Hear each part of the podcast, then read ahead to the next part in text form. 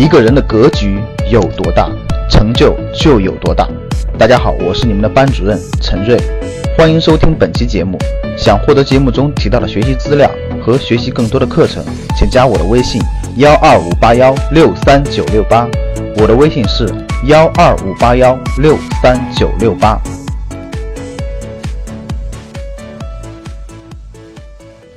在上个月中旬呢，央行发布了关于规范金融机构资产管理业务的指导意见。这个意见稿对各类资产管理业务呢进行了各种的限制，其中对银行理财的影响是最大的。目前，银行理财仍然是大家选择最多的理财方式。可随着资管业务政策的逐渐规范，三十万亿的规模的银行理财以后真的可能就要变天了。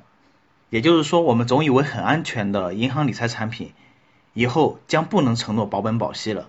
在这个意见稿中提到第一个关键词就是打破刚兑。刚兑是什么意思呢？简单来说就是无论发生什么情况都得还本付息。其实这是违背投资的基本原理的。投资向来都是投资者去自负盈亏，而刚性兑付却是资管行业的潜规则。大家都心照不宣。要是哪一家机构最后没有按期还钱，在资本圈里就混不下去了。这是央行下了决心要打破刚兑的限制。以后除了国债和银行存款。谁也不能说自己是保本保息的了。那些只投银行理财产品的人看到这个新闻的话呢，心里会很不爽。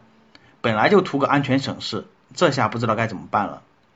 其实打破刚兑是一个好事，对于咱们个人的投资理财者来说，可以正视投资的本身，从而提高咱们普通人的投资理念。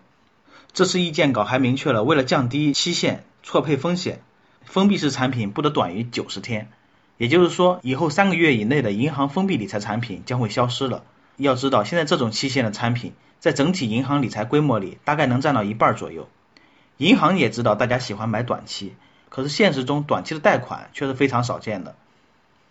如果这个规定落实了，银行要么发行三个月以上的理财产品，要么呢就是发行开放式的产品，就是可以随时赎回，或者说是定期开放交易时间。为了打破刚兑，这次意见稿要求所有的银行理财产品以后都要实行净值管理。买过一些基金的朋友都知道，每只基金都有一个净值，净值涨了就赚钱，净值跌了那么就赔钱。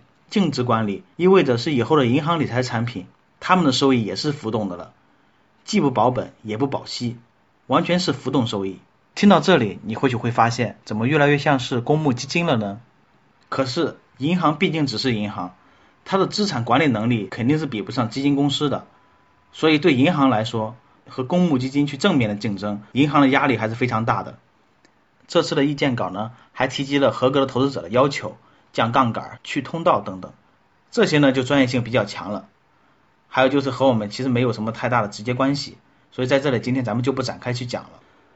央行这次出台的资管业务规范，虽说是给各大机构敲了个钟，其实也是对我们普通人提了个醒。要回归投资的本源，在投资理财中，您要切记两点。第一个呢，就是懂了再投，不懂的不要去投。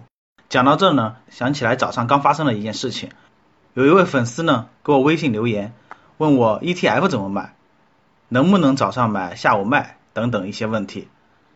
其实 ETF 是一个很复杂的投资工具，不仅涉及场内外的套利，而且不同的 ETF 差别很大。比如有的是货币 ETF，有的是黄金的 ETF。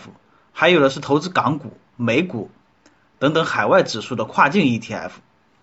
我要是把这些全部给他讲明白了，最起码要讲几个小时。可是这位粉丝连最基础的知识都不知道，就惦记着去炒短线。你说这样盲目去投资，风险是大还是不大呢？那肯定是非常大的。第二点呢，就是自负盈亏，你要对自己的钱负责任。其实这个道理很简单，但是很多人并不能完全理解。有些人认为，你既然发行了这个产品，那么你就得保证我的收益，尤其是像银行这种象征安全的机构，是绝对不能亏钱的。要是亏了，就有很多人去银行去闹。你觉得这样会有用吗？任何的投资理财都是有风险的，这个风险在投资之前你就应该明白的。在投资理财当中，与其去依靠别人，不如去信赖自己。在认识到投资理财的重要性之后，你一定要先投资自己，要系统的去学习投资理财的知识。掌握投资理财的正确的方法，自己完全掌握之后，然后再去实践，这样比什么都强。咱们格局新一期的投资理财课程在十二月五号就要开课了。如果你想系统的学习投资理财知识，掌握正确的方法。欢迎加我微信报名参加这个课程。想获得更多投资理财、创业财经等干货内容的朋友们，请加微信幺二五八幺六三九六八及我们的 QQ 交流群六九三八八三八五六九三八八三八五。